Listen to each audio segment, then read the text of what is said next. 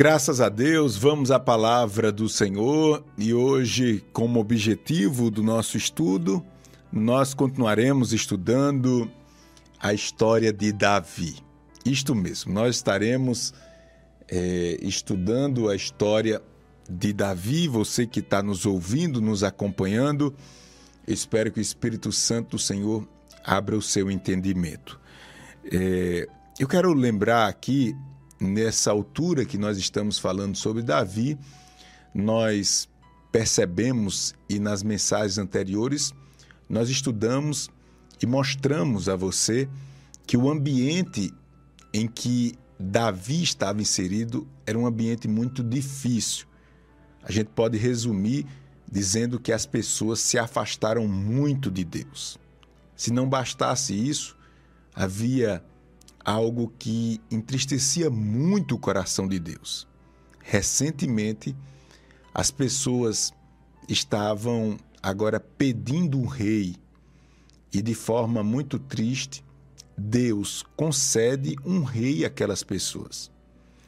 E as pessoas, não só as pessoas, como os anciãos, pediam um rei e escolheram pela aparência um rei chamado Saul Saul era bonito, forte e até começou bem o seu reinado. Mas isso entristeceu muito o coração de Deus, porque as pessoas estavam dizendo ao profeta Samuel: Olha, Samuel, nós não queremos mais viver através das suas ordenanças. Nós queremos um rei, como as outras nações têm um rei. E as pessoas tiveram um rei. Para a gente chegar até mais uma vez falar propriamente de Davi, eu preciso que você entenda bem o contexto em que Deus chama Davi. E esse contexto é impossível se estudar sem falar da história de Saul, porque Saul era rei enquanto Davi estava sendo buscado por Deus, vamos dizer assim. É, vamos lembrar aqui um pouquinho mais lá atrás que Deus agora rejeita Saul e diz que vai em busca, através do profeta Samuel, em busca de um homem. Eu queria que você prestasse bem atenção aqui. Imagine agora Deus em busca de um homem. Um homem segundo o seu coração. E aí a gente vai adiante e quando nós falamos desse rei Saul, Saul, ele assim que ele foi escolhido pelos homens. É importante isso aqui. Assim que Saul foi escolhido pelos homens, não foi a escolha de Deus, foi a escolha dos homens. Ele até começou bem, mas logo, logo se mostrou um homem muito sensível, um homem deprimido ou que ficava deprimido por qualquer coisa, de uma hora para outra se mostrava um homem violento. E o que mais marca a vida de Saul foi a falta de caráter desse homem, e eu quero falar sobre isso aqui. Antes de falar sobre a falta de caráter de Saul, era o rei que reinava e que depois foi substituído por, por Davi. A gente vai ver lá no 1 Samuel, lá em 1 Samuel capítulo 13, que o primeiro erro de Saul foi uma escolha, uma decisão muito errada que ele fez. Depois ele fez um voto insensato contra o seu próprio filho e finalmente ele desobedeceu de forma muito clara e aberta à vontade de Deus. Lá em 1 Samuel 15, 24, diz o seguinte: 1 Samuel, capítulo 15, versículo 24, está escrito: Pequei, pois transgredi o mandamento do Senhor e as tuas palavras, porque temi o povo e dei ouvido à sua voz. Isso é Saul reconhecendo no primeiro momento que errou. Mas vamos grifar aqui essa expressão ele justificando porque ele errou. Ele está dizendo aqui: Eu errei porque temi o povo e dei ouvido à sua voz. Agora, pois, te rogo, perdoa-me o meu pecado e volte comigo para que adore ao Senhor. Ele está falando aqui com o profeta Samuel. Ele comete pelo menos esses três erros que eu falei, decisões erradas, é, faz promessas indevidas, desobedece na cara, é, sacrificando de forma desordenada ao Senhor. O cara enlouqueceu. Agora, errar, irmãos, todo mundo erra. E aqui está o segredo. Errar, todo mundo erra. Agora, Deus exige de você sinceridade.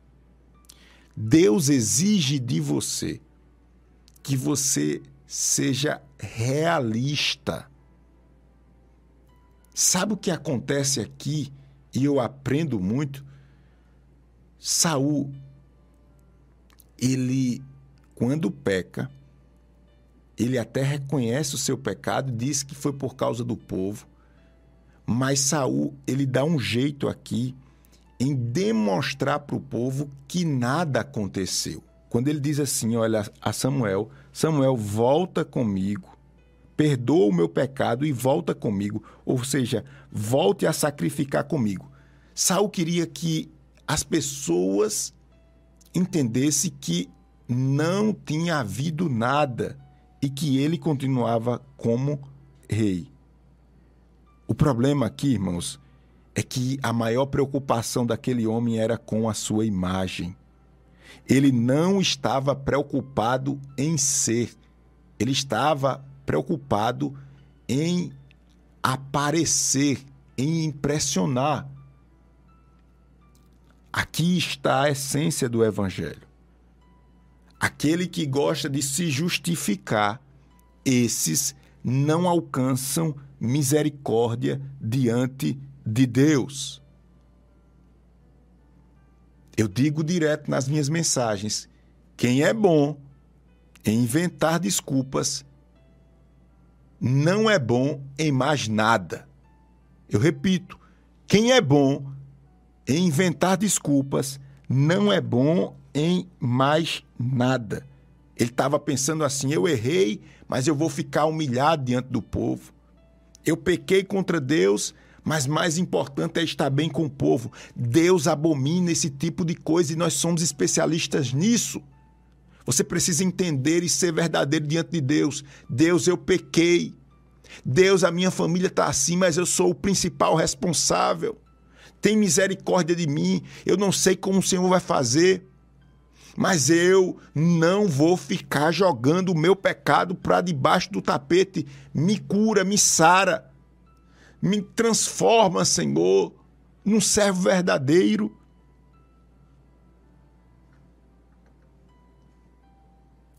A tragédia, irmãos, da vida de Saul, ela é marcada justamente porque aquele homem não se arrependeu verdadeiramente.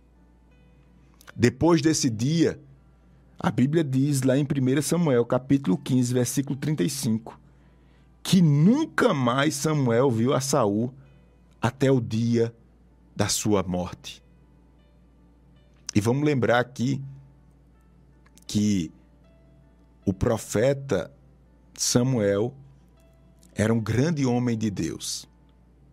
Representava Deus diante dos homens. E agora, a partir daquele erro de Saul, ou de vários erros de Saul, ele nunca mais, conforme diz 1 Samuel 15, 35, viu, ou um se encontrou com o outro até a morte de Saul. Eu vou mais adiante e, através desse texto sagrado, eu vou caminhando mostrando que o homem ele sempre erra e Deus sempre dá uma oportunidade. E entenda isto aqui. Quando você errar, saiba que Deus não erra. Lembre do que eu vou lhe dizer agora. Quando você cair, lembre: Deus não cai. Quando você fracassa, lembre: Deus não fracassa. Quando você recua, lembre disso: Deus não recua.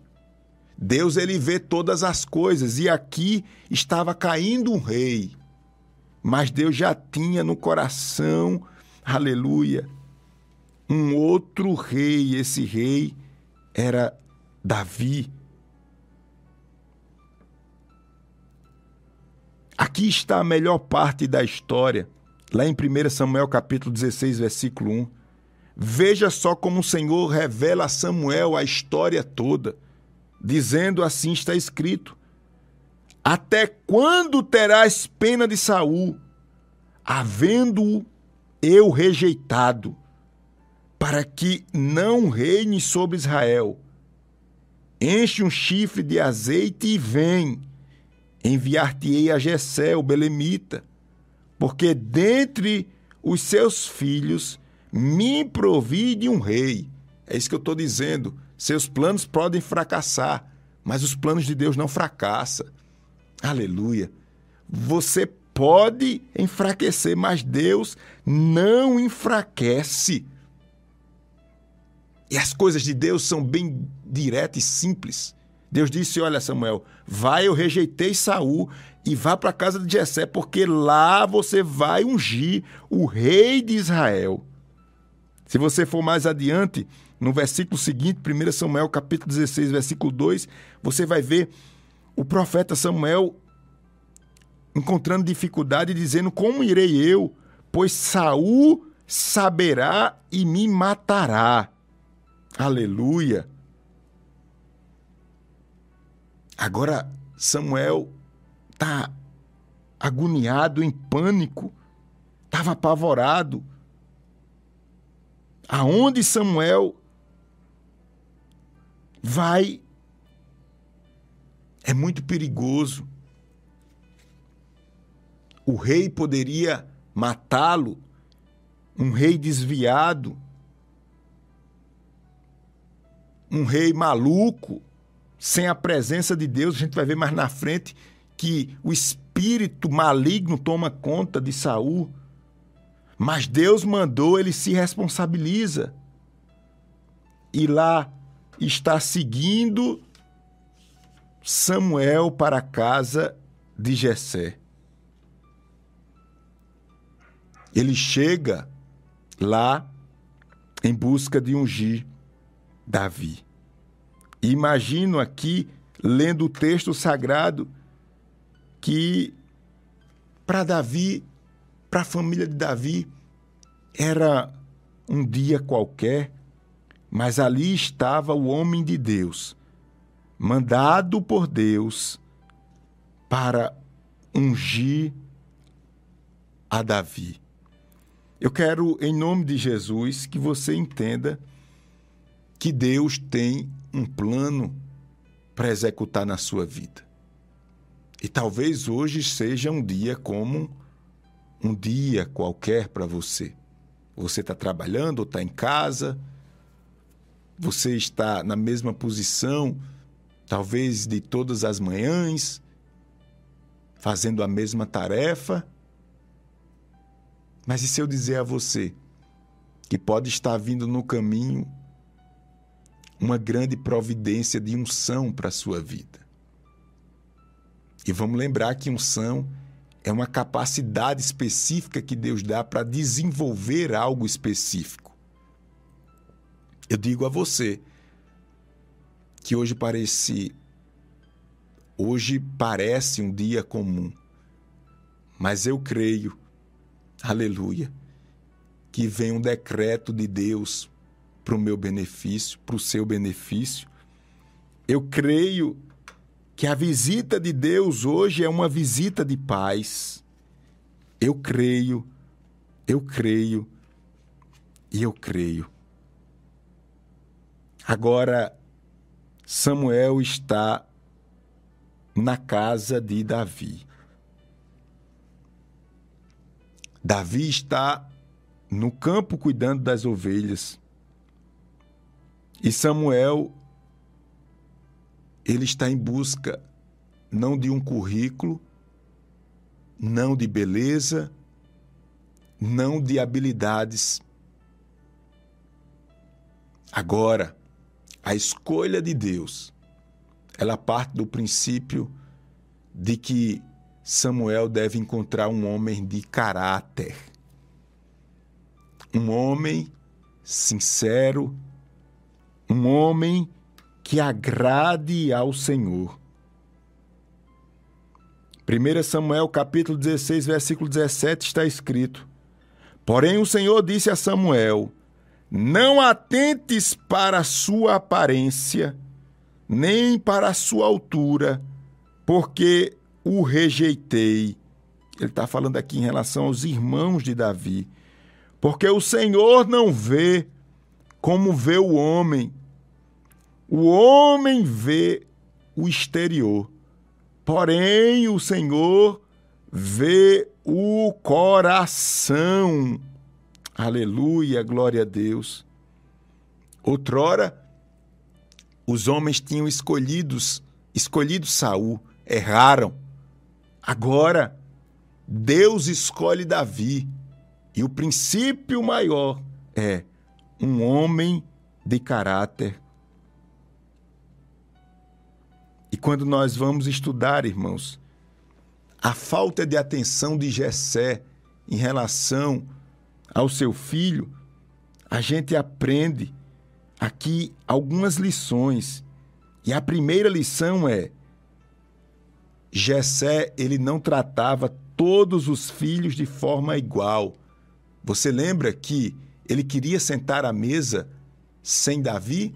Davi era um seu João ninguém, que estava lá atrás, tomando conta das ovelhas. E aqui vai uma lição para você, pai e mãe. Nós devemos tratar todo mundo igual, principalmente os nossos filhos. Mas também eu vejo que ele deixou de agir com respeito diante dos filhos porque aqueles filhos que estavam ali sentado à mesa sabia que o pai estava de alguma forma fazendo pouco caso da presença de Davi. Os homens são assim. Os homens gostam de fazer os seus ajeitadinhos, os seus arrumadinhos, como diz a história. Mas com Deus não. Com Deus é ou não é. Com Deus não tem ninguém que fique esquecido. O homem pode esquecer, mas Deus lembra. E eu quero finalizar esse momento de estudo aqui, mostrando pelo menos três lições para a gente finalizar. Três lições que nós podemos observar e que são bem significativas na história de Davi. Uma história de, de humilhação por parte da sua família, uma história de desprezo, uma história de muitas batalhas enfrentadas em oculto, lá na escuridão, lá por trás das montanhas, sem ninguém ficar sabendo. Deus estava preparando o homem para reinar. E quando eu vejo tudo isso, eu aprendo algumas lições. E são lições bem simples, que eu gostaria que você tivesse bem atento para aprender a respeito da vida e da história de Davi. A primeira lição é: guarde aí, as soluções de Deus são, no geral, simples e, aos seus olhos, estranhas. Portanto, fique bem atento. Deus está dizendo através dessa palavra: eu posso até complicar, mas no final você vai ver que vai dar certo. Aleluia, glória a Deus. As coisas de Deus são tão simples que às vezes nós achamos que são complexas. Em meio a todas essas complicações com Saul, um rei louco, cheio de demônio, Deus disse simplesmente a Samuel: Vá para onde eu estou mandando. Eu tenho uma resposta para esse negócio. Por mais que você ache difícil a situação, estranho os tempos que estão lhe rondando, Deus tem uma saída simples. Deus tem uma saída rápida. Deus tem uma saída de Deus para você. Então guarde essa lição. A solução de Deus parece estranha e complexa, mas são soluções simples. A segunda lição que eu aprendo, Deus falando e nos respondendo, Ele dizendo: fique preparado, porque as minhas soluções na sua vida são de repente e são surpreendentes. Quando você menos espera, as coisas acontecem. Por isso que você não pode ficar nessa murmuração. Por isso que você não pode ficar achando que as coisas só pioram. Porque de uma hora para outra as coisas acontecem assim mesmo, será a volta do Filho de Deus. A Bíblia compara como um ladrão que chega à noite. Ninguém espera o ladrão à noite. Ninguém sabe o momento em que o ladrão vai chegar. É assim que Deus age. Ele fica observando tudo e de uma hora para outra, ele manda o seu decreto colocando as coisas no seu devido lugar. Então, primeiro lição que eu aprendo, Deus ele resolve as coisas de forma simples. Nós achamos até complexo. Por isso que nós devemos estar com o coração aberto e não julgar as coisas pela emoção. Segundo, Deus ele trabalha de uma hora para outra. Um, dois, três, aconteceu. Pebuf, resolveu. Glória a Deus. E por fim, eu aprendo que as escolhas de Deus são sempre soberanas e seguras. Com isso, eu estou dizendo a você: esteja sensível ao que Deus quer que você faça. Deus, ele diz a Samuel: Samuel, eu não vou escolher conforme a aparência. Eu vou escolher conforme a essência, o coração. Eu peço a Deus que Deus me dê essa habilidade, essa sensibilidade de ver o que os meus olhos não conseguem enxergar. Nós temos esse mau costume de julgar pela aparência ou simplesmente pelo currículo. Mas Deus ele olha o que está no coração. Deus ele está ali observando. Ele está observando você e suas atividades pequenas, como você preenche o formulário, como você cuida lá das coisas do seu patrão no trabalho, como você cuida das suas coisas em casa, como você está cuidando da vida dos seus filhos, do seu esposo, o esposo da esposa. Deus está vendo todas essas coisas. E Deus vai se manifestar. De uma hora para outra, Deus vai colocar as coisas no seu devido lugar como colocou no reinado, tirando Saul e colocando Davi. Esteja sensível à voz de Deus, atento que ele vai fazer. Portanto, que Deus nos abençoe, que Deus nos ajude. Saiba que Deus procura um homem, cinco letrinhas, um homem segundo o seu coração. O homem pode cair, mas Deus não cai. O homem pode recuar, mas Deus não recua. O homem escolhe, escolhe errado. Deus vem e conserta o erro dos homens. Que Deus nos abençoe, que Deus nos ajude. Em nome de Jesus.